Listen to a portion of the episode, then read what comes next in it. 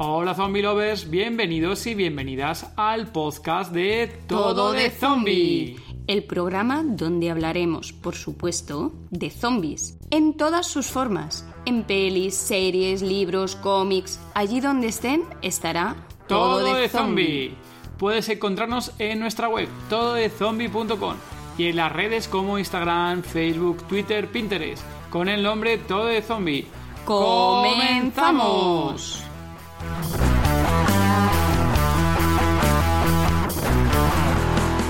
Soñaba con una cena Navidad, pues debía estar todo el mundo zombificado. Es que no, no vivía ahí encerrado. Imagínate un lunes cuando me, me acuerdo que veía The Walking Dead y a lo mejor me llevaba el cómic europeo de, los muertos vivientes, el, americano, perdón. Y había escrito mi novela y tal. Pues claro, ¿con qué ibas a soñar esa noche? ¿Con unicornios? No, no, no. Bueno, zombificados a lo mejor. En unas circunstancias como la que Gema está relatando, por favor, comedme, que no, tengáis problema, vamos, a dejar Episodio 29 del podcast Todo de Zombie. Hola Zombie Lovers, somos David y Gema y somos Todo de Zombie. Hola David. Hola Gema, buenas Zombie Lovers. Vamos a por otro episodio más. ¿Qué tal Gema? ¿Quién nos acompaña hoy? Hoy nos acompaña Vicente García, escritor desde que aprendió a juntar las letras y editor por circunstancias de la vida y por puro pragmatismo. Autor de la saga Apocalipsis Island, la, la novela La herencia Hosting, el libro de Sara, Lleva más de 30 años trabajando en el mundo editorial. Ha colaborado en numerosos medios de comunicación y es fundador de Dolmen Editorial. Y como no, le apasiona el género zombie. Hola Vicente, bienvenido. Hola, ¿qué tal? Muy buenas. Has acertado en todo, vamos, o sea que perfecto. Muchísimas gracias por estar aquí, porque sabemos que estás a, tope de carga de trabajo y mil gracias por haber buscado un hueco para poder eh, eh, pasar aquí por el podcast. Nada, gracias, gracias a vosotros, la verdad. Ahora, la verdad es que es verdad que con la campaña de Navidad y toda la preparación del año que viene, pues eh, quien más, quien menos está a tope en el sector editorial, ¿no? Y, además a nivel de autor también tengo varias cosas, con lo cual es, eso es sin parar. Pero bueno, sarna con gusto no, no, pica, así que yo estoy encantado de, estar aquí con, vosotros. Te vamos a, preguntar un poquito, eh, eh, Vicente, Dolmen Editorial, ¿de, ¿de dónde surgió Dolmen Editorial? Pues eh, la verdad es que con esta pregunta puedes arruinar la entrevista, porque como me ponga en plan abuelo cebolleta, no acabamos, macho. O sea que ya yo, os grabo la hora entera y, luego, pues nada, eh, ir haciendo cosas, ¿eh? Que yo ahora voy con esto. Pero bueno, esto, la, la versión muy breve, muy breve, muy breve es que surge del sueño, supongo que de una persona que quería ser en el fondo eh, escritor. Pues en una reunión de amigos, cuando teníamos 18, 19, 20 años, eh, que hacíamos en un bar de aquí de Palma de Mallorca, que era el bar Mavi, propuse hacer un fanzine de, cómics, ¿no? En aquella época que no había internet y no había ningún tipo de comunicación como hay ahora con el exterior. Todo el mundo se apuntó encantado y al final, pues cuando me quise dar cuenta, eh, me dejaron solo. O sea, no. El, para el primer número del fanzine, Dolmen, de hecho, se llamaba, tuve que firmar incluso con seudónimo porque a mí me daba como muy vergüenza, mucha vergüenza que, que mi nombre apareciera por todo, ¿no? Eh, aquí el primer número funcionó muy bien, se vendió, se agotó varias veces y a partir de ahí pues eh, me animé, me tiré la manta a la cabeza y, pues seguimos, seguí con el fanzine, se fue convirtiendo en revista y poco a poco pues la cosa fue creciendo, ¿no? De, eh, ¿La tirada que era nacional, era ahí local o cómo era la tirada que hacías? El primer número fue medio y medio porque era la idea que fuera en Mallorca, pero al primer salón del cómic al que fui hace 28, 29 años lo llevé y se agotó, eh, se agotó, a ver, llevé 20 ejemplares, pero se acabaron en un momento. Y eso, pues la verdad es que me, emocionó mucho, ¿no? Y me animó mucho a, sacar el siguiente número. Si hubiera de allí y no hubiera funcionado, y me hubieran dicho vaya churro, pues hoy tú y yo no estaríamos aquí hablando, ¿no? O bueno, sí, porque habría publicado a lo mejor mis novelas con, con Planeta o con algún otro editorial, ¿no? Pero nunca se sabe. Y a partir de ahí, pues ahí se vendió y el siguiente ya pues lo vendía fuera. Llamaba a las librerías especializadas pues de Valencia, pues llamaba a Futurama, llamaba a Universal de Barcelona 5 o 6 y, y, grapaba los ejemplares, los metía en un sobre eh, y los mandaba para allá, ¿no? Y así estuve funcionando durante uno o dos años. Luego ya conseguí un distribuidor, eh, fue llevando las cosas, eh, pues haciendo la distribución a nivel nacional y, eso evolucionando un poco, ¿no? Que al principio era un rollo porque había que grapar cada ejemplar, había que meterlos en cajas, había que transportarlos a pie hasta correos, claro, había que guardar la peseta o el céntimo hasta, hasta todo, vamos, no se podía. Lo Era todo muy artesanal, muy artístico y visto desde el punto de vista de hoy muy romántico. Lo que pasa es que, claro, había jornadas de trabajo de 24 horas, ¿no? Eh, yo tengo el récord, una barbaridad, pero vamos, 48 horas de, de trabajo de, seguido, que yo a día de hoy tengo amigos que lo siguen haciendo, o sea... Eh, da gusto trabajar cuando es de lo que te gusta, vamos. O sea que no, nada que reprocharle a, a esas decisiones. ¿Y la familia, ¿Qué te decían al principio, Vicente, cuando te vieron que estabas ahí emprendiendo y montando una editorial y que estabas ahí vendiendo a, nivel nacional tiradas, acuerdos y demás? ¿Qué te decía la familia cuando empezaste? bueno, al principio de todo, pues mis padres encantados. Decían, mira el chaval este de veintipocos ahí encerrado en la habitación y sin dar por saco, ¿no? O sea, estaban, vamos, encantados, ¿no? Luego ya, conforme la cosa fue funcionando, pues, eh, pues la verdad es que yo creo que a día de hoy hay mucha gente en mi familia que no sabe a qué me dedico, ¿no? Ven que escribo, ven que sacamos libros, que llevo a todas las cenas familiares, llevo libros para regalar aquí, allá, cajas. Pero bueno, eh, la gente que se apunta luego más tarde a la familia, ¿no? Eh, pues yo que sé, mi pareja Cristina y su familia, pues ya han preguntado más porque no la han visto crecer desde el principio. Pero claro, cuando lo ves ahí, pues claro, a la gente se le queda lo de hacer fotocopias y graparlas y llevarlas y tal. Supongo que eso le quita un poco, es como ver la magia detrás de, de, del escenario, ¿no? Pero bueno, yo creo que llama más la atención a la gente que, que, se, va apuntando que no a la, del principio. Al principio pues miraba como diciendo, pero tú vas a ganarte la vida con esto. Y yo decía, bueno, yo me he sacado mi carrera, ¿no? Ya, ya, ya tengo lo de turismo, pues si algún día esto no va, pues me, cambiaré, ¿no? Sí, sí, yo creo que había escepticismo y que yo creo que a día de hoy mis padres lo siguen manteniendo, vamos, yo creo que me miran y siguen sin saber a qué me dedico, pero bueno, que, que no va mal la cosa, sí. Y, en el día de hoy, ¿qué, es Dolmine Editoriales? Pues ahora hacemos la broma de que es un grupo, grupo editorial, ¿no? Porque dentro de mi megalomanía eclecticística, eh, ya veréis que me gusta inventarme palabras o, retorcerlas, pues, eh, pues, somos de todo. Somos eh, Espiral, que es un grupo, es un, es un sello que, va, fíjate, a narrativa juvenil. O sea, fíjate tú que tiene que ver con los zombies, ¿no? A chavales de 10 o 11 años. Tenemos otro sello, bueno, pues es que tenemos de todo, verdad. Hemos sacado poesías, revistas de mascotas. es verdad que hay gente que nos conoce pues ahora pues solo por los clásicos norteamericanos de tírate prensa, ¿no? Y gente que nos conoce solo por manuales de aprender a dibujar. Y gente que nos conoce solo por los libros de zombies, ¿no? Que somos la editorial a nivel mundial que más libros de zombie ha publicado en el mundo, ¿no? O sea, que se dice pronto. Yo no creo que haya nadie que haya sacado pues ochenta y tantas novelas de, zombies, ¿no? Y, la verdad es eh, eh, que, fue muy curioso porque al principio, pues claro, Dolmen es, eh, para mucha gente es conocida por temas de cómic. Y me acuerdo que llegaban los libros a la casa de libros, todo lo viví con mi compañero Jorge Iván en Madrid, en Gran Vía, que llegó la caja de, pues no sé qué novela era, de las primeras, y, la abrió el chico de allí, vio que esto es de Dolmen, lo bajaron para abajo, que era donde tenían los cómics, y los de abajo lo abrieron, dije, pues esto son novelas de, de, de esto, y lo metieron, lo guardaron, y un poco más y lo devuelven, vamos, o sea, diciendo, o sea, que, que, bueno, o sea, somos de todo, vamos, o sea, es, eh, distribuimos a nivel nacional eh, y a internacional, ahora el 30% de nuestra facturación se va para Sudamérica también, ¿no? Empezamos allí precisamente con los zombies, eh, y ahora nos conocen por eso y muchas más cosas. Cualquier cosa que imaginéis, creo que lo hemos publicado. Hemos publicado erotismo, hemos sacado, bueno, nuestra revista Eros, que duró ciento y pico números, ¿no? Fueron diez años eh, muy entretenidos, de hecho, asistiendo a salones del cómic, que, bueno, salones eh, eróticos y cosas así, vamos, o sea, es que a veces uno se tira, levanta la cabeza y yo que no sé decir que no, pues, pues eso, en eso estamos. Eh, Vicente, ¿cómo surgió la línea Z? ¿no? Porque estabais metidos en un montón de fregados, como estabas comentando, diferentes tipos.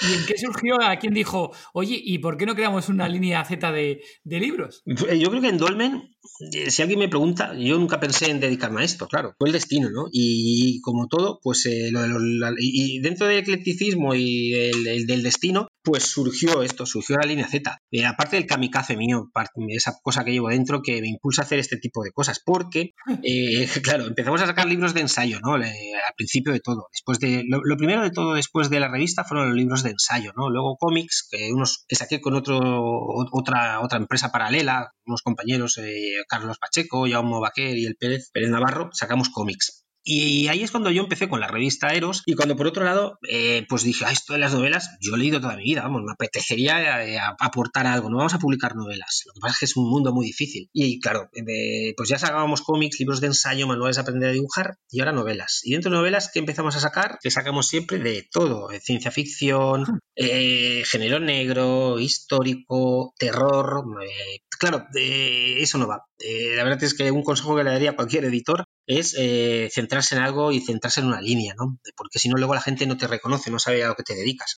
Claro, se pues si iba alguien, se compraba una novela nuestra de, las que sacábamos, y ahora sí, al mes siguiente sacábamos otra cosa que no tenía nada que ver, ¿no? Tenían un nexo en común, eso sí, todas eran muy buenas. Pero eso no funciona en el mercado. Así que dije, mira, ya que vamos a tener que cerrar la, la, línea de narrativa, pues vamos a cerrarla matando con lo que a mí me gusta. Que esto lo he hecho varias veces y siempre ha funcionado, es curioso, voy a tener que hacerlo más. Cada vez que voy con algo que a mí me encanta, me gusta y tal, pues funciona y acaba siendo un empujón y un respaldarazo para la editorial. Y en este caso habíamos sacado la novela de Víctor Conde, Carne Muerta.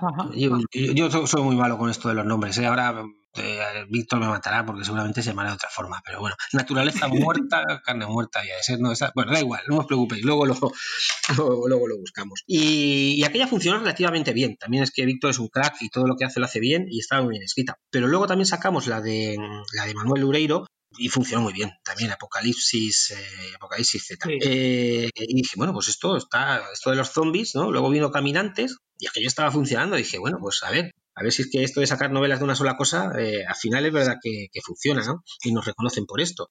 Y a partir de ahí, pues entre que contacté con Álvaro para que, que era la persona que empezó coordinando la línea, y, sobre todo Jorge Iván, que, es un hacha y un crack y una maravilla trabajando. Creo que él todavía es de los que duerme cuatro horas y el resto trabaja. Eh, pues sí, se creó sola, la verdad. Vamos a hacer eh, una línea de zombies. ¿Cómo la vamos a llamar? Pues adivinad, ¿qué viene? Pues línea Z. ¿Para qué vamos a rompernos mucho la, cabeza? Claro. Y ahí fue cuando yo ya tenía escrito una novela de fantasía que pensaba publicar y me di cuenta que la editorial de repente había pegado un bandazo y se había ido para otro lado. Y, dije, oiga, ¿qué hago yo con esta novela de, de fantasía. Y Vicente le dijo a Vicente, pues mira chico, guárdala porque ahora estamos sacando zombies y no conviene despistar a la gente. Y todos los que me rodeaban, pues me dijeron que sí, que no quedaba más remedio. Y dije, pues oye, que si hay un género que a mí me gusta por encima de todos es el de los zombies, ¿no? Que a veces es como, muy raro, ¿no? Porque luego si queréis me preguntáis por la anécdota de The Walking Dead, porque vamos, yo ahora mismo eh, podríais estar hablando con mi secretaria de la secretaria, porque claro, si hubiera sacado yo los cómics, y vamos, te puedo, os puedo asegurar que lo hubiera podido hacer, por lo que puedo deciros luego, pues eh, estaríamos hablando de otra cosa. Pero claro, a mí me encantan. Y dije, pues bueno, Vicente, ya que tienes una línea a tu disposición, vamos a escribir una, una novela de zombies, ¿no? Y como yo no soy mucho de documentarme porque no me da tiempo, tampoco me rompí la cabeza. ¿Dónde la vamos a situar? Aquí, en Palma de Mallorca. Y, yo me acuerdo que se la colé así un poquito por debajo a Álvaro. Dijo, oye, léete esta novela que en aquella época leía y coordinaba un poco la línea y dime a ver qué te parece, ¿no? Y yo, claro, es verdad que no le dije que era mía, pero sí que le dije, oye, yo le he hecho un vistazo y no está mal, ¿no? Como para... Eso siempre influye, ¿no? Mejor que decir, bueno, pues al menos ya le condicionas así a nivel subconsciente, ¿no? Y me acuerdo, dijo, sí, sí, está bien, la podemos publicar. Y dije, bueno, pues encantado y porque hubieras tenido un problema de haberme dicho lo contrario. Pero, pero bueno, es, broma, ¿eh? Obviamente, pero bueno, que luego hay gente que lo saca de contexto y la liamos. Y, la mía fue, del, yo sé, la cuarta o la quinta que sacamos, ¿no? Y, y verdad que al principio y luego también, pero al principio pegaron muy fuerte, todas las que sacábamos eran muy buenas realmente. Había ahí eh, un, caldo, un hervidero de gente que, que, realmente tenía ansias de, escribir y bueno, pues ahí está Sergi Yagoguer con su diario de un zombie. Eh, también nos dedicamos luego a las novelas, eh, las de Brian King, del alzamiento, eh, luego fueron surgiendo pues eh, novelas como las de Alfonso, Alfonso Zamora, eh, o de, de, de, al cielo, las de Víctor Blázquez, eh, del cuarto jinete. bueno, bueno, así hasta alcanzar los 80, vamos, no, os voy a dar el listado ahora porque aburriría a la gente, ¿no? Y que me perdonen los autores a los que me voy dejando por el camino, ¿no? Obviamente, pues los caminantes de Carlos Sisi pues se pegaron muy fuerte. Cierto es que pegamos, hicimos una campaña, pero de leche, nos gastamos ahí una pasta en muñecos, en cartelones para que estuvieran todas las librerías, eh, apostamos muy fuerte y me acuerdo que estuvimos incluso 15 días llevando a las librerías para que lo posicionara muy bien. Quiero decir que, vamos, hicimos un trabajo impro de, para potenciar la línea, ¿no? Y de todas nos sorprendió mucho también el cómo funciona. Todo y a partir de ahí pues eh, pues la línea pues se fue se fue afianzando estuve muy orgulloso de las novelas que sacamos de las antologías que yo ahí tengo pendiente a ver si retomamos y sacamos la octava no creo que llegamos a sacar siete. Surgió sola la verdad eh, éramos eh, todavía más, eh, más románticos que ahora, más idealistas y estábamos encantados con el género, ¿no? Y tuvimos la suerte de que la gente nos acompaó. Pues eso, era la época en que vendías 10.000 ejemplares de una novela, ¿no? Que ya quisiera yo ahora, lo sacamos, eso lo vendemos de muy pocas cosas. Y, y, la verdad es que a partir de ahí, pues eh, todo el mundo la persona que lo movía también, eh, que era la pareja de, de, Álvaro, también pues lo hizo un trabajo también genial. Eh, y vamos, yo creo que se dieron todas las circunstancias para que todo funcionara. Sí, aparte justo coincidiste en una época ¿no? que eh, se dio aquí el boom en España, bueno, en España en el mundo, con el tema de los zombies que ya se popularizó mucho más todavía y no sé si también eso tuvo que ver, ¿no? De que, de que tuviera muchísimo más éxito toda la literatura que salió de ese, de ese universo zombie. Pues mira, yo lo he estado mirando porque en su momento, ¿no? Yo tengo también entre los muchos talks y cosas que tengo está lo de los números y calcular y todas estas cosas y, realmente creo que salió todo, todo este boom. Piensa que ahora Apocalipsis eh, Island, que, la mía cumple 10 años el año que viene, con lo cual yo creo que fue eh, antes incluso que el gran boom, que yo creo que fue un poco con, la película de Guerra Mundial Z y sobre todo de The Walking Dead, ¿no? Y yo creo que pues coincidió, lo sacamos un poco antes, y también, también el caso nuestro es que, claro, la primera de Manuel Lureiro, eh, pues es que lo, lo, funcionó muy bien. El tipo es que es un crack, vamos, aparte de, yo creo que entre que era supongo que ya no se dedica a la abogacía, pues eh, claro, movió muy bien su novela. El, tipo se defiende, pero vamos, o sea, es como para verlo trabajar, ¿no? O sea, él sí que es una, vamos, es, una eminencia en todos los aspectos que se pueda, ¿no? A la hora de vender sus productos, de, puedes hablar con él de lo que quieras, el tipo que quieras, y la verdad es que, él, vamos, su novela, pues imagínate, eh, la movió todo lo que quiso y, más, ¿eh? y, es cierto que es otra persona que ha ido evolucionando muchísimo a la hora, de escribir y que ahora también, pues, vamos, ha un montón con respecto a lo que le publicamos hace, yo no sé, hace ya 10 o 12 años, ¿no? Y la verdad es que yo creo que es al que le va mejor de todos, vamos, vamos, pero sobrado. O sea, que me acuerdo que una vez incluso estaba viendo una película en el cine y de repente, que yo no lo había visto nunca en la vida, te anuncian una novela allí eh, y ostras, pues este, al tío este le conozco yo, ¿no? Eh, y claro, era, la novela de Manuel Ureiro, una de un barco y tal, ¿no? Y dije, ostras, tú, qué buena, ¿no? Sí, es súper famoso, sí, es alto, vamos. Estrella total, en medios de comunicación, en entrevistas, en Cuarto Milenio se salió ya un par de veces también. sí, sí, cosas de la prensa rosa, vamos, o sea, es que se mueve como Dios. O sea, que aparte de escribir, pues eh, bien, pues mira, se sabe mover. Creo que es algo básico hoy en día a la hora de... Yo creo que el trabajo de escribir la novela te lleva su tiempo, pero luego el moverla y el potenciarla y tal es, es básico, porque si no luego te encuentras, pues eso, novelas que venden 100 ejemplares, que te digo yo que también las hay, que el mundo cambia muy, está cambiando muy rápido. Vicente, cuéntanos un poquito de, tu novela, cuéntanos un poco aquí para los, los oyentes que aún no, puedan, no la conozcan y demás.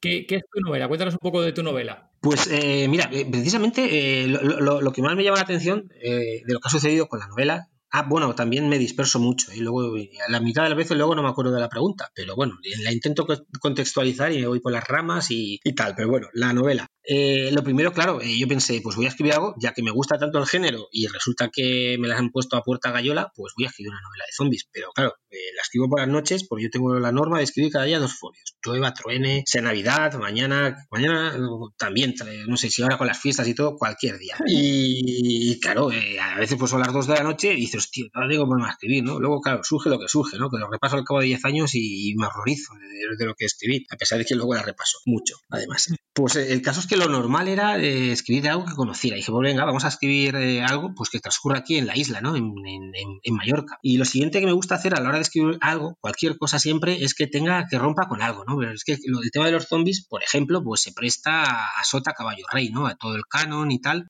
Y así que yo me desvinculé un poco en el sentido de coger eh, todo lo que es el, canon oficial, pero trasladarlo a qué hubiera pasado, qué, qué sucedería con una sociedad una vez que han derrotado a lo que serían a los zombies, ¿no? En el caso de que los derrotaran, ¿no? Una vez que ya saben cómo eliminarlos y cómo tal. Y lo cual, por cierto, representó todo un reto, porque es que es verdad que los pobres pues no dan para más en el momento en que todo el mundo sabe que asestándole un tiro en la cabeza o cortándola o tal, pues se, se, se, se, mueren, ¿no? Pero así creo que lo conseguí y porque la novela dio para cinco libros, o sea, cinco míos más otros tres que han salido por otro lado, ¿no? Eh, dos, ha tenido tres spin-offs, o sea que echa, echa cuentas. Y, yo pues nada, me emocioné, puse a escribir la novela y claro, lo que sucede, por cierto, es que en un momento dado corre sangre de editor con mi venas porque al final es a lo que he dedicado más tiempo, ¿no? Y en un momento dado dije, mira Vicente, pero si es que tú ya has escrito más de lo que una novela puede soportar, ¿para qué vas a seguir? Corta, corta por aquí y haz una segunda parte, ¿no? Claro, eh, me gusta escribir, eh, me gusta el contar historias, crear universos y luego me recreo en ellos. Con lo cual, pues dije, venga, vamos a hacer una segunda novela, y una tercera, y una cuarta, y ahí estamos. Y una quinta que hice también, que luego podemos hablar también de la del Berkami, porque fue una cosa, tuve una experiencia eh, apoteósica. Pero el caso es que, claro, cuando acabé la primera, también había cosas que digo, bueno, yo aquí dejo un montón de cabos, yo no voy a poder acabarlos, además no me apetece acabarlos, o sea, no, no, Y entonces contacté con JD, que trabaja también en la editorial, además, casi casi desde el primer día, ha hecho de todo, ha diseñado, ha montado, eh, escribe, traduce, y digo, mira, ya que tenemos tan buena sintonía, te voy a contar, léete la novela y yo te digo a ver lo, que me ha quedado ahí colgado y si te apetece, pues me el, el spin-off. A mí me, parece, me apetece continuarla, no ahora ponerme a atar cabos que deja por ahí. Y me dices tú cómo lo ves y, bueno, pues JD hizo, de hecho ha hecho dos novelas que están francamente bien. Apocalipsis Island, Orígenes, ¿no? Y he hecho con unos personajes, Mara y otros personajes son geniales, ¿no? El doctor y tal. El caso es que yo pues me pongo, escribo la novela eh, y, aportando un poco qué era eso, ¿no? ¿Cómo qué, ha sucedido en la sociedad? ¿En qué se convierte la sociedad eh, que ha sobrevivido en Apocalipsis Island? Claro, de mi punto de vista, pues eh, lo que yo creo que pasaría es que todo la gente se vuelve mucho más conservadora, ¿no? O sea, que el Pisuerga pasa por Valladolid, pues los regímenes se vuelven todos más autoritarios y bueno, pues eso es un poco lo que en lo que yo me centro, ¿no? Y luego se ha dado curiosidad, por ejemplo, de que aquí en, Mallorca, y no siempre sucede, pues llevamos vendidas, yo no sé, hemos vendido casi mil novelas solo en, en la isla, ¿no? Y trascender a nivel local por ejemplo, es una cosa que, a mí eh, yo lo he intentado mil veces con cosas como, por ejemplo, un, ya os he dicho que hemos hecho de todo, ¿eh? O sea, escúchame y, escúchame y veréis. Porque escribimos también el cómic sobre los 16 años del Real Mallorca en primera división. Bueno, eso fue un chulo, no, macho. O sea, no, no vendimos nada. Me acuerdo que estábamos vendiéndolo en un Mallorca Valencia a las 12 del mediodía con un sol espectacular en una mañana de invierno y no vendimos ni uno, vamos. Teníamos dos puestos y no vendimos ni uno. Eh, a día de hoy se ha, vuelto objeto de culto, pero yo no quiero objetos de culto que pueda vender uno a, 100 euros, ¿no? Yo que ya he vendido 100 ejemplares a un euro hace, hace 10 años, pero bueno. El caso es que, así como el, esto del Mallorca o la historia de las Baleares que estamos sacando ahora en una, eh, pues eh, cada año sacamos un volumen en cómic, que es otra obra maravillosa, que ya lleva un trabajo, pero improbo, pues es tampoco, o sea, funciona, a ver, vendemos muy bien, pero no como está vendiendo Apocalipsis Island, porque de, hecho se me han pasado, mira, yo recuerdo en, ir a una fiesta y de repente está escuchando a la gente, ¿no? Un grupillo allí, no, pues yo leo, tal, oye, ¿habéis leído Apocalipsis Island? Y tú dices, coño, ¿y ahora qué hago? ¿Le interrumpo para decir que yo lo he escrito? ¿Eh? O, o, algo, me pongo a escuchar a ver qué dicen, con el riesgo, claro, de que luego escuches, vaya mierda, macho, sí, está fuera aquí en Mallorca, pero, pero no, no, no. Eh, la verdad es que ha penetrado en la cultura. Yo me imagino que dentro de 100 años, pues habrá gente que recuerde la novela esta, ¿no? Y, que, hombre, que, está bien, ¿no? Pero que, con las cosas tan, tan curradas que hacemos, dices, bueno, pues es que es verdad, hombre, más, más cariño y más ganas que le he puesto yo a Apocalipsis Island no se las va a poner nadie otra cosa, ¿no? Pero, pero vamos, la historia de Baleares, eh, que lleva un año de trabajo para Kim Bow, que es el dibujante, y los historiadores de la universidad y tal, pues como les diga que esto ha vendido 10 pues, veces más, pues que, vamos, no me van a creer. O sea, no. Habemos de cambiar de, profesión, ¿no? Pero, pero bueno, eso es un poco. Pero vamos, ya lo digo, es que la verdad es que el tema de editor te da para mirar, mira anécdotas, ¿no? Y ya solo con Apocalipsis Island, conforme hablo con vosotros, vamos, yo, digo que, se me ocurren de todo lo, de, lo del Berkami mismo fue toda una aventura y ahora pues eso, el, recopilatorio que sale el año que viene, no sé. Vicente, cuéntanos un poquito, ¿cómo son los zombies de Apocalipsis Island? ¿Son más de Walking Dead? ¿Son más Guerra Mundial Z? ¿Cómo te los imaginabas tú? Pues son muy aburridos, ¿eh? Porque ya no es que no puedas conversar con ellos, que no puedes, pero la verdad es, eh, la verdad es que son, empecé con los lentos, ¿no? Que a mí es lo que me gusta, ¿no? Porque yo eh, cuando vi la de no sé cuántos días después en, el cine, me acojonó mucho eso de que corrieran, vamos. Y yo es que no soporto esto, a mí me pone muy nervioso, vamos, es que no podemos sobrevivir a eso, es imposible, ¿no? Eh, hay cosas, hay dos cosas en la vida y luego de verdad que os contesto, ya me he vuelto a que me, que me, que me dan miedo, ¿no? Y son zombies que corran y, animales zombificados. Es que entonces se acabó, no me da la novela para más, ¿no? Empezaron siendo los canónicos aburridos lentos, ¿no? Pero luego, eh, luego por, circunstancias que se explican en la novela, hay algunos, algunos, no todos, eh, que corren, ¿no? Son lo, que sería un Z 2.0, ¿no? Y, esos pues ya son más, son más jodidos, ¿no? Luego el personaje que me gusta mucho, que es, eh, es Zafra, que curiosamente, mira, me acabo de dar cuenta 10 años después que empieza por Z, con lo cual tiene hasta su lógica, ¿no? Que es un poco el, eh, dirige el cotarro más adelante, ¿no? Conforme la cosa evoluciona y, la, y, la, acción empieza a desarrollarse a nivel mundial, pues, eh, pues este personaje un poco coordina toda esta nueva generación y tal.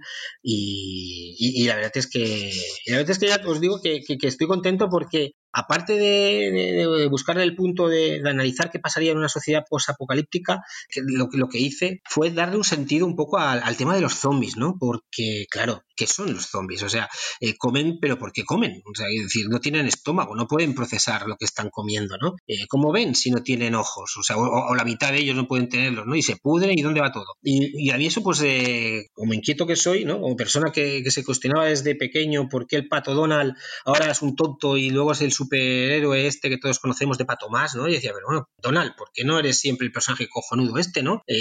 no me juegas a Clark Kent y Superman, o sea, no, no, no, no va a ser rollo. Pues a mí esto me chocaba mucho con el tema de los zombies y dije, bueno, Vicente, tiene cinco libros por delante, eh, pues vamos, ya que estamos acabando la saga, pues vamos a dar un poco una explicación racional, ¿no? Dentro de lo que cabe al tema de los zombies, ¿no? O sea, que aparte de coger y hacerlos lentos y luego coger algunos que vayan un poco más rápido, eh, yo creo que la aportación al género mía, eh, de la que puedo estar más contento, es haberle dado una explicación dentro de lo que cabe racional a, todo este, a todo este tema, ¿no? y bueno, pues la verdad es que estoy bastante contento. Tanto con la personalidad de los personajes, con el carácter de los personajes de la novela, como esto, ¿no? La, explicación y el análisis que, surge a raíz de, las novelas, ¿no? Dime, ¿en quién se inspiran tus personajes de la novela? Pues eh, volvemos un poco eh, al principio, sobre todo, eh, pues. Mm, no tenía muchas ganas tampoco de pensar, así que estiré un poco de los amigos que tenía. La verdad es que si algo me ha demostrado el trabajar en esto del mundo literario y el mundo editorial, es que la, realidad supera siempre con creces a la,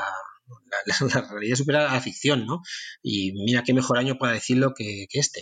en las crónicas de Esther, que es la novela del año pasado, este año, por cierto, no hay novela porque me he dedicado al género histórico y es una novela tan larga que no me ha dado tiempo a acabarla. Pero bueno, esto ya sería para luego. En las crónicas de Esther eh, sale el toque de queda. Yo necesitaba un toque de queda en la sociedad que, había creado y no me lo creía ni yo. Decía, pero ¿cómo va a haber? Eh, tuve que inventar, a mí me gusta las explicaciones y que todo tenga un sentido, ¿no? Tuve que inventarme una excusa para que, para que la sociedad, que la gente pudiera estar en sus casas en un toque de queda. Pensé, es que es imposible, ¿no?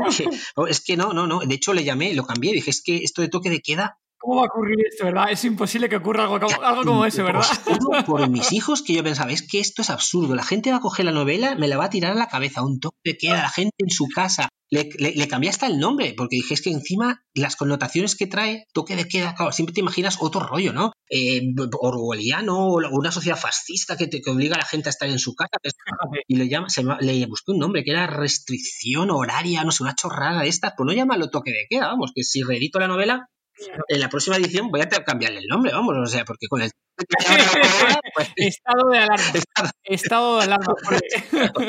y dices, ostras, es que es muy curioso. Ahora, reescribiendo Apocalipsis Island, veo cosas, claro, yo no había escrito nunca la palabra confinamiento. La gente tenía que estar confinada en sus casas. Pero por otras circunstancias, y yo no jamás se me ocurrió llamarla así, ¿no? Y ahora me siento tentado de llamarlo así, ¿no? Digo, no, no, llámalo, déjalo como estaba, no lo llames confinamiento, y no seas oportunista, ¿no? Pero claro, dices, ostras, es verdad, mira qué palabra, ¿no? Confinados en sus casas, claro. Bueno, tampoco está mal, ¿eh? Que también una vez cuando ya estás reeditando, ¿no? De, bueno, ahí sabes tú más del tema de reedición, ¿no? Pero bueno, de, darle un toquito de actualización, ¿no? Que eso pasa muchas veces también cuando hacen películas o remake, que van a hacer, pues oye, le meten ahí un puntito de, de actualización de, oye, de refrescarlo un poquito más. Claro, es que fíjate que a, lo mejor yo tengo a un tío hablando con un móvil y claro, pone un Nokia. ¿Quién habla con un Nokia? Ah, no, no, y, los móviles de antes, de cuando hace 10 años, es que no son los bichos estos que llevamos ahora, ¿no? Que es que no tienen nada que ver. O sea, tienes que readaptar todo un poco, porque es que al ritmo que vamos, o sea, yo que sé, Asimov en, sus 30, 40 años escribiendo, pues no evolucionó todo a la hora, a la velocidad que vamos ahora. Que en 30, 40 meses, tú, no tiene nada que ver una cosa con, con la otra, ¿no? Y, claro, es que es muy tentador lo de cambiar estas cosas, ¿no? Y decir, mira, ya que existe. Lo único, hay Vicente que con el tema de los móviles, que si haces una versión y vas a cambiar los móviles, ten en cuenta que los Nokias te podían durar varios días y ahora con los nuevos no. es verdad, sí. Madre mía, sí, sí. Claro, es que el pobre móvil de antes solo servía para, para hablar por teléfono y los de ahora que hacen hasta el pino puente, vamos, o sea, es que es increíble. Pero, pero sí, sí. Y, pues ahí estamos, claro, que antes yo los tenía mis personajes recluidos en sus casas y ahora, pues claro, es que como lo leían, decir, no, no, perdona, te has equivocado, esto es una falta, es de poner confinados en sus casas. Si es que me lo estoy viendo venir, ¿eh? ya verás. O sea que, bueno, mira, ya puestos, a lo mejor reescribo otra vez, me pongo desde el principio y voy cambiando estos términos, porque vamos, es que un sin parar. Y dinos, Vicente, ¿qué le pasa a Federer en tu novela? Ay, es verdad, ¿eh? Otra cosa que tuve que cambiar hace poco, porque claro, es, pones personajes históricos del momento, eh, por los, pues mira, me hizo gracia, a mí es un, tío, un tipo que me cae la mar de bien, y para buscarles puntos de anclaje, pues mencionaba gente famosa, ¿no? Y Federer, pues en aquel momento, pues, eh, pues eso, me hizo gracia y dije, voy a poner ahí eh, que pase, pues creo que lo, se queda, por menos mal que la estoy reescribiendo, porque si no me había quedado a cuadro, digo, ¿qué me dice esta mujer ahora? Es que me ha dicho tengo una memoria, no es falsa modestia, tengo una memoria horrorosa, vamos. Eh, y, pues sí, sí, queda zombificado el pobre. Pero fijaros la gracia del asunto es que estamos hablando de una novela hace 10 años y, el tipejo este, eh, iba a decir el cabronazo este de Nadal, pero claro, es que es un tipo bajísimo y de forma cariñosa sigue jugando al tenis, joroba. Es que era, me acuerdo que mencionaba a Federer y a Nadal, ¿no? Claro, hace 10 años, no es normal que ese tipo siga ganando Roland Garros. O sea, yo creo que es un zombie en vida que, se ha cerrado a la raqueta y no la suelta, vamos. O sea, es, es, un prodigio y un portento de la naturaleza, vamos. O sea, es. Pero, pero sí, sí, pues eso, por buscarle un poco a que la gente le, le llamara más la atención, pues eso, busqué el tema de, personajes y, reales y tal, sin darme cuenta, claro, luego aprendes que luego a lo mejor eso desfasa un poco la, novela, ¿no? O sea, que ahora pues lo he tenido que readaptar sin necesidad de, cambiar a los tenistas o a la gente zombificada, porque como siguen ahí dándole caña, pues, pues bueno, yo creo que la me dura para otros 10 años más, ¿no? Cuando lleve, pues cuando, va por el 23 de, Roland Garros, pues ahí seguirá, vamos, para edición 20 de la novela por cambiar un poquito de, de, tercio, de cambiando de libro, eh, Vicente, tema de, serie de televisión, ¿también le das a la serie de televisión? ¿Te da tiempo para ver serie de televisión? Sí, me, obligo, me obligo porque es que si no, no, no, me obligo a ver cada día un episodio. Al principio, hace 15 años, era con la, 15 o 20 ya, era con la excusa de aprender inglés. Me, las pongo en inglés y, bueno, me las pongo. Eh, me, tenía que comprar los DVDs porque en aquella época, claro, hace 20 años, 15, pues no, no, esto de, de Netflix no, no, formas no, existían. No, no, no, no, no, Y, me acuerdo que empecé con Buffy, cazada de vampiros. Sí. Y estuve, pero vamos, encantado, ¿no? Seguí con Ángel y era la época, pues, de Breaking... No, Breaking Bad, ¿no? La de que se escapaban de la cárcel, ¿no? Que a mí me gustaba mucho en su momento. Prison Break, ¿vale? Yo sabía que se rompía algo, ¿es? Break, pues eso.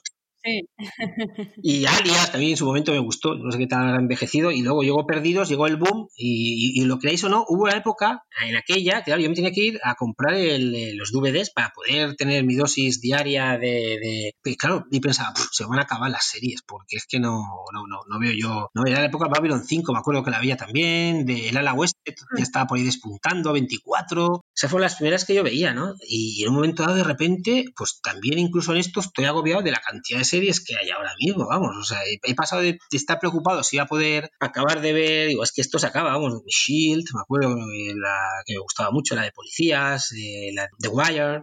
Claro, esa época ahí veías que se te acababan las series, ¿no? Y, de repente, pues mira. Pues verías también Los Sopranos, ¿no, Vicente? Estás comentando eso porque también veías Sí, sí, y bajo tierra, eh, no sé cuánto, a dos metros bajo tierra. Sí, sí, sí, era la, la, época de, que, vamos, que estaban con cuentagotas las que estaban, las que estaban bien, ¿no? Pues lo, ¿quién te iba a decir luego que vamos a poder ver, pues House of Cards, eh, incluso pues The Walking Dead, ¿no? Que, que, que yo, vamos, la, la, primera temporada la disfruté como un cosaco, la segunda pues la, la aborrecí, de hecho, dejé de verla, dejé de verla. Pero como tengo tan mala memoria, eh, empezó la tercera y me puse emocionada a verla, ya la de la prisión, y dije, anda, pues si la había dejado, mira, pero es que esta está bien, ¿no?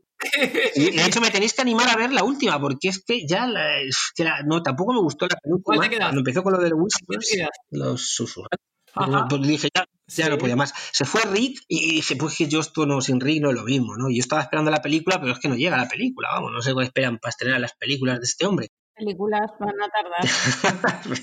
pues, pues es eso, ¿no? Y, y, sí, la verdad es que sí, sí, además, yo vamos, es que lo de los zombies es para mí, vamos, he sido desde la noche del cometa, que yo no sé si la conocéis, pero a mí eso me, me encantó, vamos. Yo estoy deseando que mis hijos tengan dos años más, ahora tienen 13 ahora. Cuando tengan 15 yo creo que ya pueden ver la de Romero, ¿no? La primera, que es es, terrorífica, vamos. O sea, yo no sé cómo, imagino que ha envejecido bien y, empezar a verlas también, ¿no? Pero, mira, mira, y eso es lo que os había comentado de, Walking Dead. Eh, y, de los cómics. Yo me acuerdo perfectamente como de repente sale en Image el primer número, de hecho lo tengo por ahí, tengo toda la colección en inglés y dije, esto es maravilloso, vamos, o sea, esto es, esto es increíble, este TVO es, es, es estupendo, ¿no? Ya publicaba TVOs en aquel entonces, pero dije, esto es súper onanista, Vicente, o sea, a ti te gusta porque te gusta a ti los zombies, o sea, pero tienes que saber descartar un poco lo que está bien de lo que te gusta, ¿no? Y dije, pues me gusta y esto no le va a gustar a nadie más, vamos, o sea, es imposible, esto que va a funcionar, hombre, esto, esto, y mira tú que, de hecho, Planeta lo empieza sacando que por cierto ahora lo saca otra, ¿no? A partir del mes que viene, lo empieza sacando y tampoco arranca muy bien, vamos, yo me acuerdo que había, estaban espaciados los, los tebeos, ¿no? Eh, la verdad es que, pero es que el, guionista Robert Kirkman es que es muy bueno, eh, y es verdad que mete la chapa ahí de diálogos, pero son súper entretenidos, ¿no? Yo creo que cualquier escritor que quiera un poco dedicarse a esto y quiera aprender en este tema, vamos, lo tiene todo ahí. O sea, son diálogos machacantes, súper definitorios de,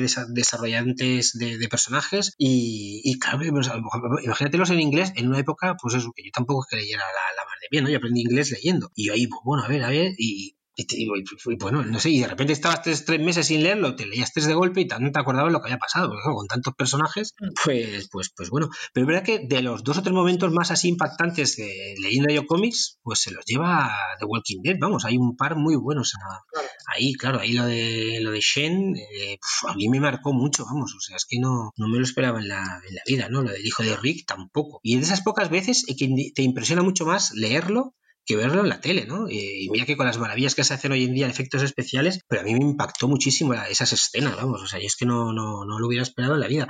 Y así como, por ejemplo, la serie la ha dejado varias veces, pues el cómic que va. Eh, ahora han sacado la versión a, color, no sé si la has llegado a comparar cómo está la versión a color, ¿no? No, sé si te gusta más la que se acaba en blanco y negro y en color. No, que va. No, no, no, no, la verdad es que no, no, no me ha interesado, no, no para nada, vamos. Eh, no es lo mismo que colorear lo que son películas, ¿no? Pero vamos, para mí le va a, la zaga. Eh, siendo bastante poco justo en este aspecto, diría que, del mismo modo que he dicho que un escritor no tiene que reescribir sus novelas, y, y para otro lado cuando digo esto, aunque no me veáis, eh, con, cara de pena, estoy poniendo emoticono de pena y de culpa, mucha culpa y tal, pues, eh, pues eso tampoco, los cómics son innecesarios, ¿no? Pero bueno, lo entiendo como editor, porque claro, es, es explotar la gallina de los huevos de oro, pero ese TV fue concebido y funciona muy bien en blanco y negro. Mira, por poner un ejemplo, la lista de Schindler, pues la hicieron en blanco y negro, la hicieron a posta, lo coloreado. De hecho, os digo una cosa, los cómics de The Walking Dead eran a color.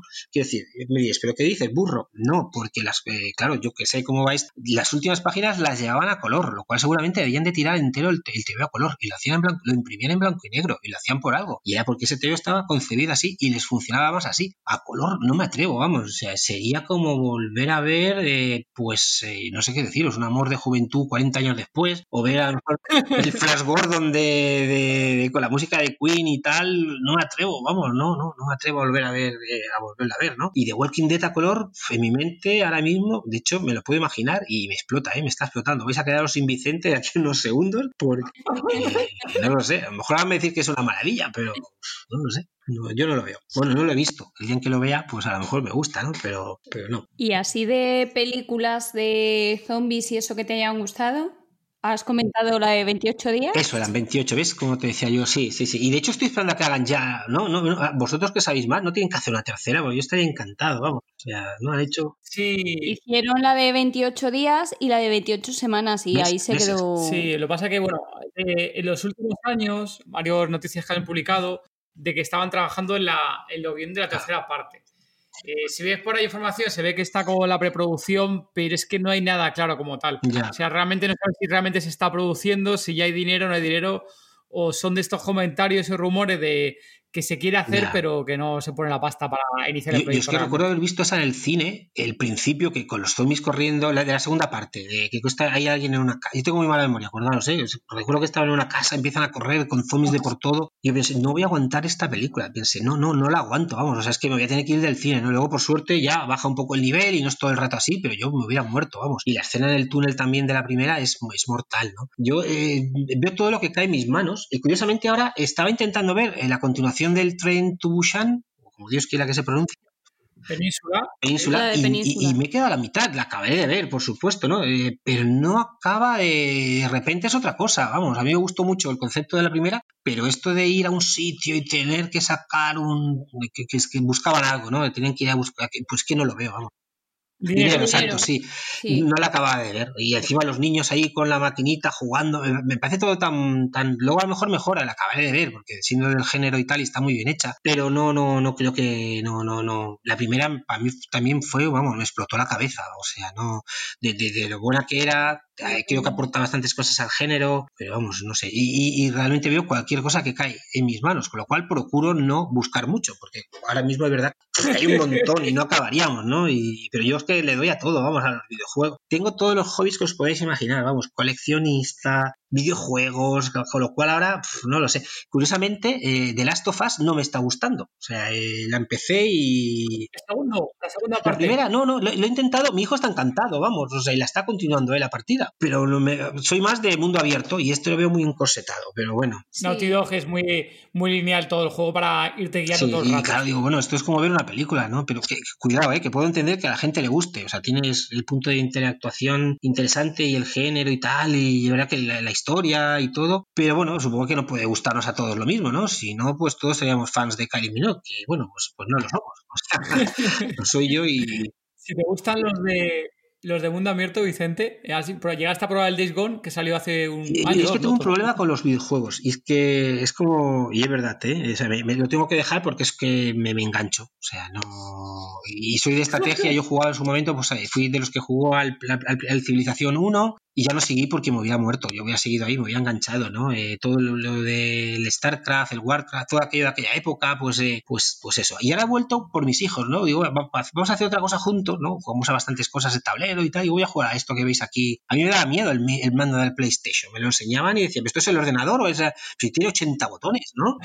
y encima me combinables y dije, mira, eh, y se reían y se ponían muy nerviosos porque empecé con The Last of Us y me decían, pero papá, ¿qué, esto, esto, que estás haciendo? Estás haciendo el ridículo te van a matar, ¿no? No, no, y además se ponía muy nervioso, va, va, va, va y voy a probar con otra cosa. Y me probé con el Assassin's Creed. Y, y claro, no tiene nada que ver. O sea, es verdad que, por cierto, aquí debe haber como 80 botones, porque hay combinaciones y recombinaciones. Y, sí, hay un montón de combos. Correcto, sí que sí. El L1 con el cuadrado, con el... da igual, un lío. Y, ya con este, que no es mi tipo de juego, los míos son los de estrategia, eh, Segunda Guerra Mundial, y conquistar esto y conquistar aquello, y estrategias y, desarrollo y tal, pues no siéndolo, es verdad que noto que me engancha. Y para una estructura que tengo yo, pues que voy a, me gusta ir a me gusta estar con mis hijos, me gusta estar con mi pareja, con mis amigos, me gusta ir al cine, me gusta la serie de televisión, escribir novelas, dirigir la empresa.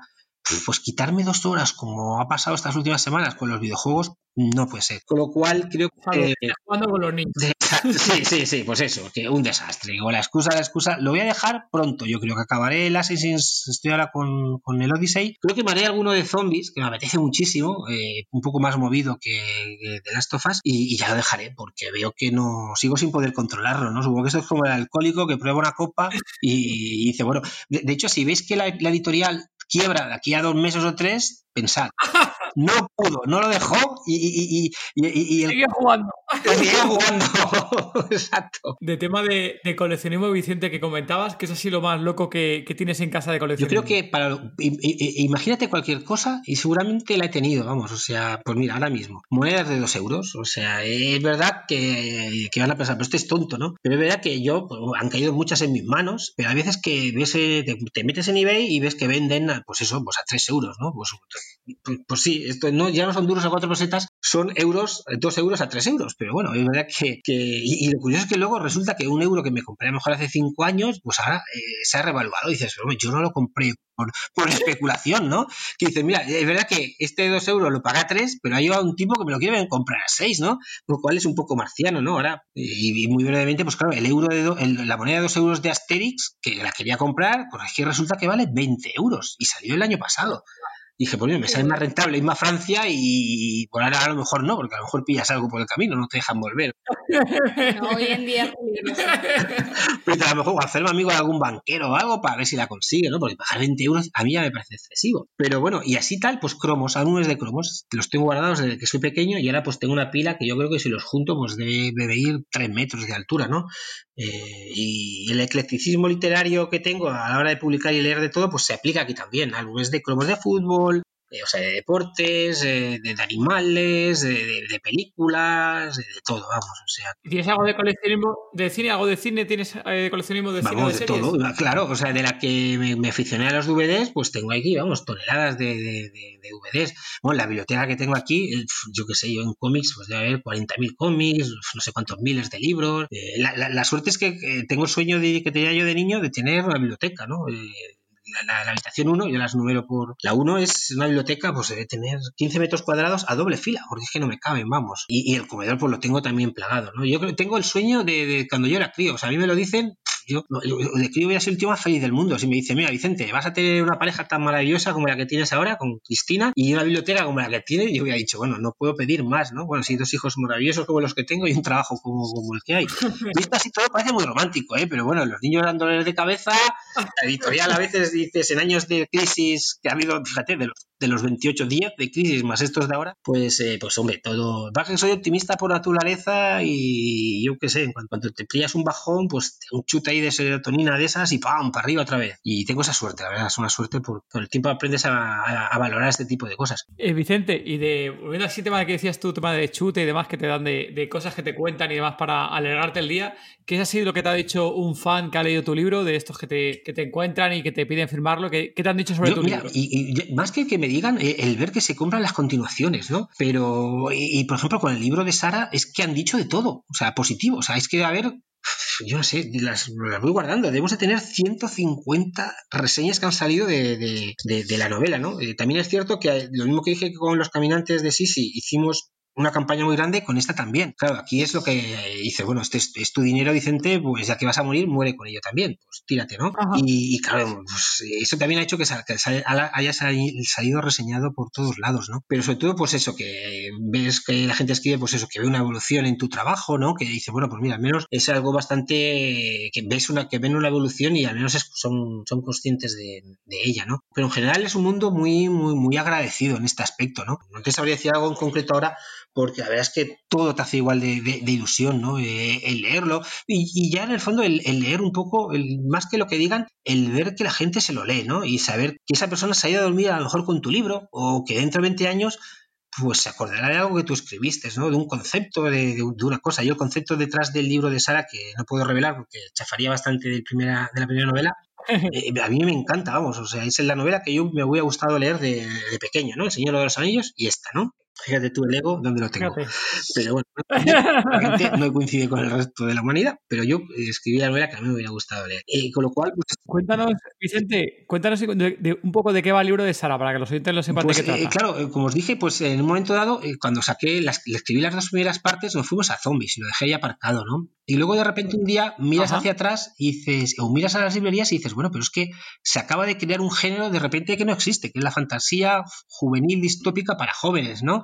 Correo del laberinto, los juegos del hambre, todo esto. Y dice, hombre, pero cuidado, que la mía está por ahí, por ahí, ¿no? Y es un poco, pues, eh, claro, yo iba enfocado a gente de 20, 25, 30 años, ¿no? Y de repente te das cuenta, sobre todo las firmas de las sesiones de firmas que vas, que las colas son de, chicas de 14, 15, 16 años, ¿no? Claro, luego te das cuenta que se llame Sara y que sea una chica de 15, 16 años, pues se identifican más, ¿no? Pero yo creo que esta novela se puede leer, ahora lo veo, desde chavales de chavales de 10 o 12 años pues hasta 50, 60, 70 años. Es una novela bastante abierta. Y, y va una chica que de repente va caminando por la calle y, mira a la trasera y dice, pues si aquella chica se mueve como yo y se parece como yo, viste como yo, perdona, si soy yo. Y, es bueno, la persigue, se le cae el bolso a la, perseguidor, a la perseguida, lo coge y dice, pues este es el bolso que yo me quería comprar la semana pasada. ¿Y, por qué lo tiene? o sea, es... Y de repente, pues eh, mira el móvil y dice, pues este, este, este, este, sí, sí, sí, sí, es mi móvil, tiene la misma magulladura que el mío, empieza a mirar las fotos, los contactos, sí, sí, algunos los tiene, algunos no, mira fotos, y dice, hostia, pero estos paisajes, y aquí no he estado, y esto. Y el concepto detrás de todo esto, que no lo voy a revelar, pero lo que me gustó fue juntar una cosa que, por ejemplo, en medio lo había hecho eh, Alan Moore en la Liga de los Caballeros Extraordinarios. Lo mío era más bien juntar de distintos universos eh, algún, eh, pues personajes muy personajes conocidos, ¿no? De hecho, de aquí, más que Sara, eh, Sara es un personaje que, vamos, yo dudo que vaya a volver a ser capaz de escribir otro personaje como, como Sara. Aparte de, me, me, salió un personaje, Julio Verne. O sea, en un momento dado, mm, la novela me, me exigió que saliera allí y claro, yo me documenté muchísimo. Sale también, eh, para que os hagáis una idea, sale el Quijote, ¿no? Eh, y yo no me a poner un diálogo en boca del Quijote. Yo tuve que buscar eh, un diálogo, que, o sea, yo sabía lo que tenía que decir en, las frases que dice y luego coger el Quijote y copiar frases de ahí, porque yo no me atreví a poner, así como por ejemplo, pues sale también Nemo, pues me lo invento, ¿no? Me, obviamente vamos, tenía toneladas de libros a mi lado. Cuando antes de escribir cada personaje o de escribir cosas o de tal, me leía un poco pues cosas que hubieran dicho, ¿no? Para imbuirme, ¿no? Sale, eh, sale Holmes, eh, lo llevan el detective, están todos escudados detrás del mosquetero, sale Aramis. Pues, eh, pues el caso de, nuestro querido Hidalgo no me atreví a, poner nada, así que busqué, venga, leerme una y otra vez para arriba, abajo el Quijote, decía, esta es la frase que yo quería que dijera, ¿no? Y trasladé las palabras que escribió Cervantes y ahí, o sea que es un poco una conjunción de, de hay un enemigo muy grande y tal, que tienen que derrotar, pero no lo sé, es que la verdad es que le tenía miedo a ver qué iba a hacer yo después de esto, ¿no? Eh, estuve contento con las crónicas de Esther, como quedó. Quería hacer también una novela solo que empezara y acabara y no hacer sagas. Conseguí con las crónicas de Esther, pero le tenía miedo a, cómo continuar lo de, lo de lo de Sara, ¿no? Yo de verdad que, quedé muy contento con ello y, bueno, tanto es así que tenemos la, página de Facebook y, tal y la sigo en marcha, ¿no? Eh, tiene como 3.500, 4.000 seguidores o seguidoras, porque sobre todo son bastante chicas, y, y procuro subir algo cada día. Y eso que pues hace tres años de la última vez a, Sara, ¿no? Eh, también en eso pues he hecho de todo también, ¿no? A lo tonto pues no sé, son ya 12, 13, 14 novelas, ¿no? La herencia de Hosting, que era de terror. Eh, y ahora pues estoy con eso, con la novela histórica. También era un concepto que tenía de hace tiempo. Lo que pasa es que aquí me toca pencar, tíos. O sea, es que que tengo que documentarme. Y ya os dije hace un rato que a mí me aburre documentarme. Me aburre, ¿no? Pero, bueno, me he tenido que leer, pues mira, para que veáis, compaginar lo que es ensayo, pero libros que, algunos son aburridísimos y otros más entretenidos. He aprendido un montón. O lo verdadero que tenían las zanahorias. El que quiera saber lo que se lea la novela dentro de un año cuando salga. Cosas de este estilo, ¿no? Eh, pues mira, para variar, digo, me voy a leer Los Pilares de la Tierra, que me acuerdo que me los leí en su momento y me gustaron. Y ahora pues me he leído Mundo sin fin y ahora me leo el, el, el prólogo, pero por leer cosas de la época que no son solo ensayo, ¿no? Y estoy ahí, estoy con los eh, de Herman, eh, una que tiene también uno de los mayores dibujantes o artistas que, de cómic que hay ahí, las torres de Bois Marie, eh, pues digo, también vivo en la Edad Media, así como con los zombies. por cierto, el gesto de los zombies tiene tela, porque claro, yo he tenido pesadillas, claro, de repente ves series de televisión de zombies, escribes sobre zombies, te documentas sobre zombies, lees, escribes novelas, cómics, pues claro, yo tenía, vamos, las pesadillas que yo tengo no se las deseo a mi peor enemigo, vamos, es que Vamos, o sea, es que no, no, no, vamos, o sea, yo mira que me da miedo, ¿eh? Pues vaya, vaya mal. Vicente, hay más de un zombie lover. De los comentarios que vemos nosotros tenemos un artículo muy, muy típico que solemos compartir mucho, que es el, ¿cómo es? El significado de los sueños con zombies, algo así se llama el título. Sí. Y siempre que lo compartimos, y más siempre hay alguien que dice, joder, pues a mí me encanta soñar con los zombies. No, no, no, por favor, no, de verdad, no soñéis con zombies. Madre mía, yo, claro, es que no me queda, o sea, es que no, no me quedaba en esa época, pues claro, es que no, no, no, para mí que, claro, si, si soñaba con una cena de Navidad, pues debía estar todo el mundo zombificado. Es que no, no vivía ahí encerrado. Imagínate un lunes cuando me, me acuerdo que veía The Walking Dead y me, a lo mejor me llevaba el cómic europeo de, los muertos vivientes, el, el, americano, perdón. Y había escrito mi novela y tal. Pues que, claro, ¿con qué ibas a soñar esa noche? ¿Con unicornios? No, no, no. Bueno, zombificados a lo mejor. Relacionado con el Apocalipsis Island, eh, hay una que se, se, desarrolla en el centro comercial, en el corte inglés de aquí al lado. Sí. Claro, eh, eh, esto era una cosa que sucedía ahí, que dejó unos personajes colgados y que la persona que tenía que hacer el spin-off, pues tampoco los, los retomó, ¿no? Y yo, pues notaba ahí que notaba que tenía algo pendiente, ¿no? Y dije, pues voy a hacer una, una, una novela corta que tenía que salir detrás de, de una de las de, la, de, la, saga canónica, de la central, de la troncal, pero se me alargó demasiado y lo dejé ahí aparcado, ¿no? Y entonces se puso de moda esto de los Berkamis y dije, voy a hacer una cosa, oye, voy a ver si funciona, voy a hacer un Berkami donde tú seas el protagonista, ¿no? Que a partir de entonces ya se ha hecho más veces, o yo en su momento pues no me sonaba. Y no pensé que fuera a salir, porque me acuerdo que el protagonista, el que quisiera sé si tiene que pagar 500 o pagar 1000 euros. Y el último día o el penúltimo, pues me salió el protagonista uno que pagó por ser protagonista y otro que pagó por ser. Eh, salió mucha gente, ¿vale? Gente con katanas, que también luego la gente decía, mira qué casualidad que vayan con katanas. Y dije, no, no, la han pedido. Ha habido dos personas que quieren llevar katanas, ¿no? Todo el mundo, por cierto, me pidió que no querían morir en la novela, es lo único que todo el mundo coincidió, por favor, por favor, no quiero morir. Y luego fue, fue muy romántico, ¿no? Porque me acuerdo que el ganador, eh, claro, era un personaje masculino porque era el, en aquel momento, pues, eh, era corte inglés de Palma y todos los de seguridad eran hombres. Pero era tan romántico que el que escribió la novela eh, lo que, se lo quería dedicar a su pareja.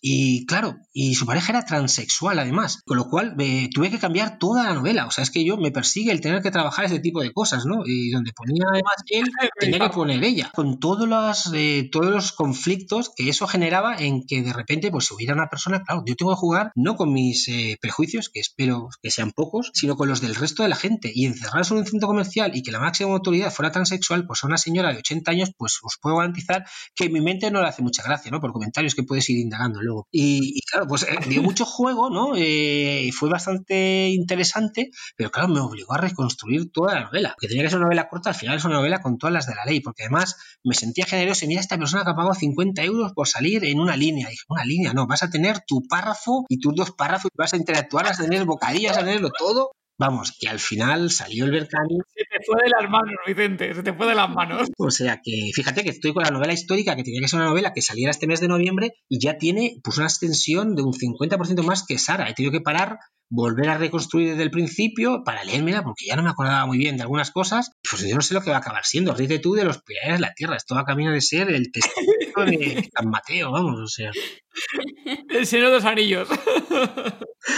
Sí, sí. El... Íbamos a, preguntar así de, más cosillas. Teníamos aquí el, el, anterior, hace dos, dos podcasts, Gemma. No sé si vino hace dos o hace tres podcasts. Pasó por aquí Alfonso Zamora Llorente. Ajá, sí. Sabíamos que ibas a pasar por aquí y una de las cosas que, le dijimos que te íbamos a preguntar, nos dijo que sí, que te preguntáramos, hmm. es preguntarte por esa cuarta parte de Alfonso Zamora Llorente, ¿cuándo la vamos a, a poder disfrutar? Ay, que no se lo he dicho, que la hemos cancelado, que no vamos a sacarla al final. que te tengas que enterar. no, no, todo lo contrario, vamos, la verdad. Eh, pues la verdad es que cuando, cuando, mira, justo ahora le voy a mandar un mensaje, ahora mientras hablo con vosotros soy bastante polifacético en eso y, le preguntaré a ver cómo la lleva, vamos, porque yo, vamos, encantado. Yo supongo que él, que, también es listo, eh, la estará guardando para la feria del libro de Madrid, ¿no? Que ahí él se da cada baño de multitudes que, el hombre queda encantado. Así que yo calculo que será para, será para entonces. Es una saga que, que, que, la verdad que está funcionando muy bien. Eh, actualmente, de hecho, la línea se nutre bastante de, de continuaciones, ¿no? Eh, hemos sacado ahora que junto a la de a la de este, a la delegado, pues eso, vivimos un poco este año, vamos a tirar un poco hacia las hacia las continuaciones y vamos a intentar relanzar un poco la, la, línea Z, ¿no? O sea que si alguien quiere mandar manuscritos, este, este es el momento porque, vamos, como ya digo, es una cosa que a mí me encanta y, queremos llegar pronto a la, novela número 100, que Jorge Iván y yo tenemos el sueño de que sea una antología de, relatos eh, zombies, eh, escrita por autores que hayan sido un poco de mm, protagonistas de nuestra línea, ¿no? Qué bueno. Aseguro que, que triunfáis con esa línea, ¿eh? con esa antología. yo espero que sí, yo espero que sí. Y si no, nos lo habremos pasado muy bien haciéndola. Eso es al final lo, importante. Una, pregunta, Vicente, por, curiosidad. Con todos los libros que habéis producido y demás en, en, en Dolmen, ¿Ha habido alguna adaptación a serie de televisión o a película? Mira, eh, debemos haber sacado, ya que las dices ahora, debemos estar en 1600 publicaciones más o menos en estos 28 años, lo cual son muchísimas páginas. Y nosotros tuvimos, por ejemplo, la primera eh, fue Y pese a todo, eh, de Juan de Dios Garduño. Y se da una circunstancia también bastante curiosa, ¿no? Y es que el título que Juan de le puso a la novela era nefasto, ¿no? Y yo me peleé mucho con él, porque era Y pese a todo, el mundo sigue girando. Y dije, Juan de por Dios, esto no es un título de la novela, esto es un testamento, vamos, o sea, hay que ser más, más dinámico, ¿no? Y como yo, por desgracia, me gusta llevar las cosas a consenso y no ejerzo de, jefe, pues al final lo dejamos a medias, ¿no? Y ni pese a todo, ¿no? Es verdad que el título tenía un sentido, porque la novela empieza y acaba así con esas palabras. Pero era muy romántico, pero era un, era, vamos, Juan de con cariño te lo digo, te lo dije y siempre lo he dicho, ¿eh? es un truño de, título. Tanto es así que cuando nosotros vendimos eh, los derechos, que aquí de donde viene tu pregunta, para, para hacer la película, eh, más listos ellos que nosotros dijeron, mira, la vamos a cambiar el nombre y en vez de esto la vamos a llamar, eh, ¿cómo se llamaba? Welcome to Harmony, ¿no? bienvenidos a Pues también ellos mismos, como tú, se debían de reír y dijeron, pues no, pues esto no me gusta y lo volvieron a cambiar. O sea, y la llamaron, de hecho los pósters al principio eran así, los primeros que yo vi, y luego llamaron Tinction, ¿vale? Y ahí sí se quedó. Y esta fue la primera que hicimos. Y ahora tenemos otra que era Noche, es Noche de Difuntos del 38, que, que, está ya acabada, vamos. Y, y, de hecho, la yo no la he visto, pero ya la han estrenado en Sitges, han hecho ya pases de prensa y francamente es una película que, que han dicho que está muy bien, que han buscado el punto justo del humor eh, y que, que, funciona muy, muy, muy bien. No busquéis cuando la estrenen como Noche de Difuntos del 38, por cierto, es Guerra Civil Española, está ambientada allí con zombies, porque también le han cambiado el nombre. Se nota que debe ser una costumbre, una broma que tienen ahí entre los del mundo del cine, ¿no? las productoras. Es decir, bueno, te vamos a preguntar por malnacidos. Exacto, correcto, ¿ves? Pues esta misma. Esta misma es la última, ya la tendría que haber estrenado tres veces, pero bueno, con esto de la pandemia, pues la van retrasando, lógicamente, vamos, o sea, yo haría lo mismo. O sea que sí, sí, pregunta todo lo que quieras. Esa en principio, en principio se iba a estrenar, lo que tú, este año la han ido alargando. Y en principio lo último era para, para enero de 2021 y no sé si finalmente lo han dejado ya para septiembre del año que viene directamente. Sí, yo te digo que enero no, porque nosotros teníamos previsto pues sacar la novela eh, con el título nuevo, por aquello es más comercial, claro, y el póster de la película y vamos a retrasarla, vamos a retrasarlo porque era enero efectivamente y teníamos la edición de bolsillo y la edición rústica y tal, pero no, la tenemos que pasar a cuando ellos, eh, ya os digo que enero no, porque, vamos, y si fuera enero, a mí ahora mismo me da un infarto porque no nos da tiempo, a ver, no da tiempo para tener la novela de aquí a allá, ¿no? ¿no? O sea, somos rápidos, somos, tengo un equipo, hay un equipo ahora mismo muy bueno, pero tanto, tanto, bueno, sí, mira, os digo una cosa, la podríamos tener ahora eh, mis compañeros, tanto Darío como Dati, como Neus, como, vamos, me matarían otra vez, porque es verdad que yo soy muy exigente y lo mismo que me exijo a mí, no, como yo sé que a ellos, porque parece que hay una costumbre española de no trabajar más de ocho horas, no les puedo exigir mis jornadas de 12 y 14, les digo, bueno, pues las ocho las vais a pencar como Dios, ¿vale? Eh, y vamos, a estar ahí que, que, vamos, o sea, no. Y en serio, bueno, el, ambiente, por cierto, es muy bueno, o eso creo yo. A lo mejor luego yo me voy y está todo el mundo llorando por las esquinas, pero al menos cuando yo llego se ríen y nos lo pasamos muy bien, ¿no? Pero bueno, yo creo que ellos serían capaces de tenerla, efectivamente, pero no, no, no, sería en vano porque total, no, no. Quiero decir, lo más difícil que es la novela ya está escrita, o sea, y corregida, por lo cual realmente se podría tener, pero no, no lo vamos a poder tener porque no vas a tener a la película y sería un poco absurdo el, el, sacarla sin el empujón que supondrá porque además ya os digo que, creo que nos vamos a llevar una buena sorpresa con la, con la película, ¿no? Así como la, anterior, pues tenía unos tiempos un poco que hacían que la película en sí pues no fuera todo lo animada que se esperaba, aunque era que era inquietante, toda la fotografía y todo estaba muy bien, y los actores y todos estupendos, pero yo creo que esta va a ir de otro lado y creo que puede funcionar muy bien, la verdad, ya veremos luego. Porque, curiosamente, como editor que soy, os estoy hablando de una cosa que yo no he visto. O sea, os estoy diciendo que está muy bien, pero claro, que yo me fío de las personas que me lo han dicho y muchísimo además. O sea que o sea, que vosotros no habéis visto la película, no nos han invitado a un pase de prensa ni nada para ver la película en privado ni nada por el estilo, ¿no? Sí, la verdad que sí, pero claro, Sitges no era la mejor época para, para viajar. Y, ah. dije, yo este año he viajado poco, la verdad. He ido a las jornadas de Avilés, que llevo yendo toda mi vida, veintitantos años, veinticinco. Eh, he ido a Barcelona, porque tengo, tenido una reunión con, con, los distribuidores de, de allí, y, he ido otra vez a Avilés porque Cabroncete de Jorge me convenció para tener nuestra reunión anual y dije, hombre, Jorge, mm, es que, ¿sabes esto de la pandemia? Va, esto es la pandemia. Esas cosas, las mascarillas estas y nos reunimos aquí. Y, es verdad que en aquella época, pues eh, Asturias no tenía casi resultados pandémicos. Era yo más el que hubiera podido traer algo, ¿no? Pero, pero bueno, como vamos con cuidado, no, ni llevamos ni trajimos nada. Bueno, ojalá que, el éxito de la película tenga un éxito aplastante y con eso conlleve el libro que también que se venda un montón, que ya sabes que, que es muy típico, que si tiene un éxito la película, tiene tirón. El libro con el mismo nombre, como tú dices, con la portada, tira para adelante con el, con el libro. Exacto. Yo ahora estaba pensando que como nos conviene llegar a la novela 100 porque apetece, claro, yo esta tenemos que reconsiderar, porque al cambiar el título ya es otra novela. O sea que esta nos cuenta, ¿no? Yo creo... ahí. La verdad que esta contará doble, vamos, o sea que... O sea que bueno. Bueno, Vicente, pues bueno, ya que estamos, ya hemos hablado de un montón de cositas, yo creo, Gema, que ¿a qué sección vamos a llegar, Gema? A la sección Apocalipsis.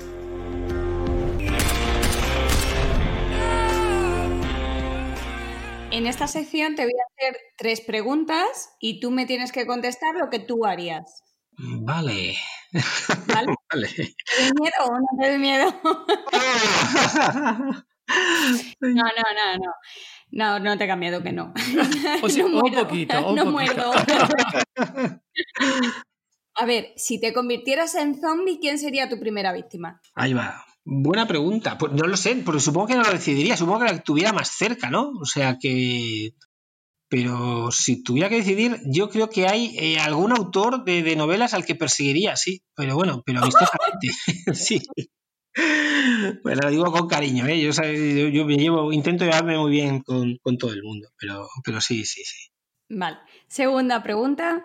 Cuando llegue el apocalipsis zombie, que llegará, ¿qué tres cosas no te faltarían? Sin contar ni comida, ni bebida, ni personas. Yo eh, ¿qué, cosa, ¿qué me llevaría, vamos, básicamente, o qué no me faltaría?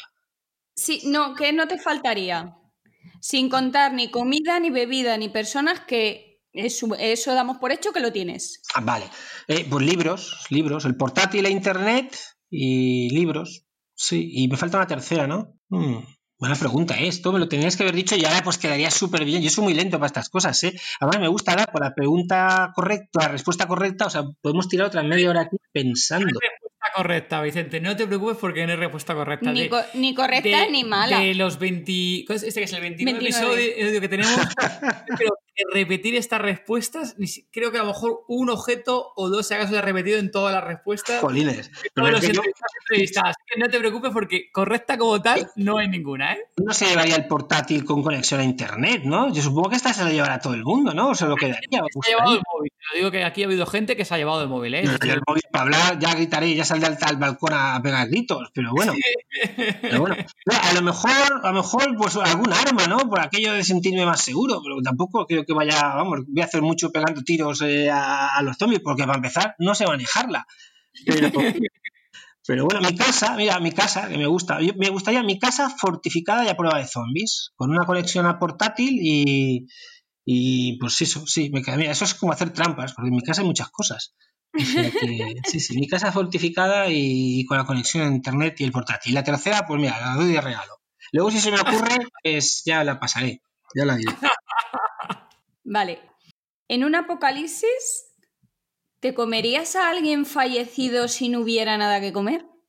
Sí, claro, si está muerto, pues puestos a sobrevivir, no sé, o sea, me lo comería por escrúpulos, o sea, por, por tema moral, pues sí, vamos, o sea, creo en la supervivencia de la especie y si no, no estaríamos ninguno de los tres aquí, o sea, nuestros antepasados, estoy seguro que han tenido que hacer cosas peores que la que tú estás sugiriendo.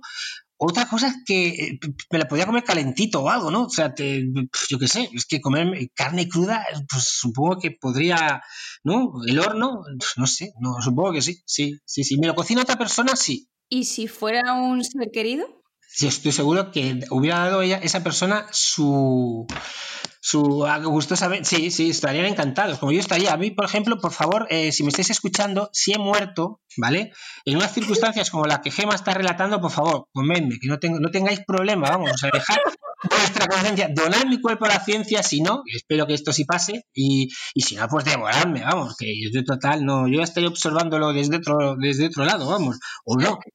Ya está, muerto ya para qué, ¿verdad?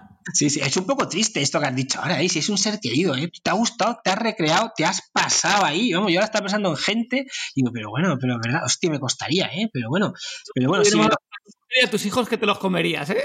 Eso, pero una vez que esto es que es como duro, ¿eh? Es verdad, ¿eh? O sea, que pues a lo mejor depende de lo que diga que sea esa persona, digo, pues mira, pues sabes qué, pues prefiero irme con ella, pero bueno, pero ¿por qué? ¿Sabes? O sea, o, o, o, saldría, abriría la puerta y diría un bicho de esos, oye, muérdeme eh, y ya ir a perseguir a esas personas que os he dicho antes, ¿vale? O sea que, que sí, sí, sí. Sí, sí, sí, es verdad. Bueno, Vicente, pues Muchas gracias por habernos acompañado. Eh, hemos llegado al final del episodio. Por favor, dinos dónde pueden encontrarte nuestros oyentes. Pues con todas las redes que tiene la editorial, supongo que en dolmeneditorial.com y, si alguien se anima a leer chorradas como las que escribo eh, pues en el, en el Facebook del libro de Sara, creo que si escribes el libro de Sara te sale, ¿no? Y si no es eso del hashtag este, el libro de Sara. Y luego también hay twitters y cosas de estas. si escribes Dolmen por cualquier cosa de estas, Dolmen Editorial te sale. Eh, creo que ahora sin pagar SEO ni nada, toda la gente que busca. Eh, ya, no lo voy a decir, pero es verdad que tenemos conmocionar a la gente porque escriben Dolmen para buscar cosas para trabajos eh, mm, prehistóricos y les salimos nosotros, pero bueno, eh, pero bueno, sí, pues si escribes Dolmen Editorial te sale, si escribes el libro de Sara te sale y, bueno, pues eso, que, creo que sacamos cosas interesantes, o sea que así tendrán cosas con las que entretenerse. Muy bien, Vicente, oye, mil gracias por haberte pasado por el podcast, nos lo hemos pasado muy bien. Nada, muchas gracias a vosotros, yo también, ¿eh? Un abrazo. Un abrazo, Vicente. Bueno, recordad, Zombie Lovers, que podéis encontrar en todozombie.com una página con las notas del episodio, con todos los libros que ha comentado Vicente García, con todas las reseñas y demás, la vais a encontrar en todozombie.com. Muchas gracias por habernos escuchado y volveremos con un próximo episodio el próximo 7 de marzo Mientras tanto, por favor, dejadnos comentarios si queréis en la página del episodio en todozombie.com o también si queréis comentarios en iBox. Y por favor, recordad dejarnos ahí 5 estrellitas en Apple Podcast. Gracias a todos los que nos estáis escuchando, tanto de Spotify como la Mega Costa del Sol. ¡Chao! ¡Adiós!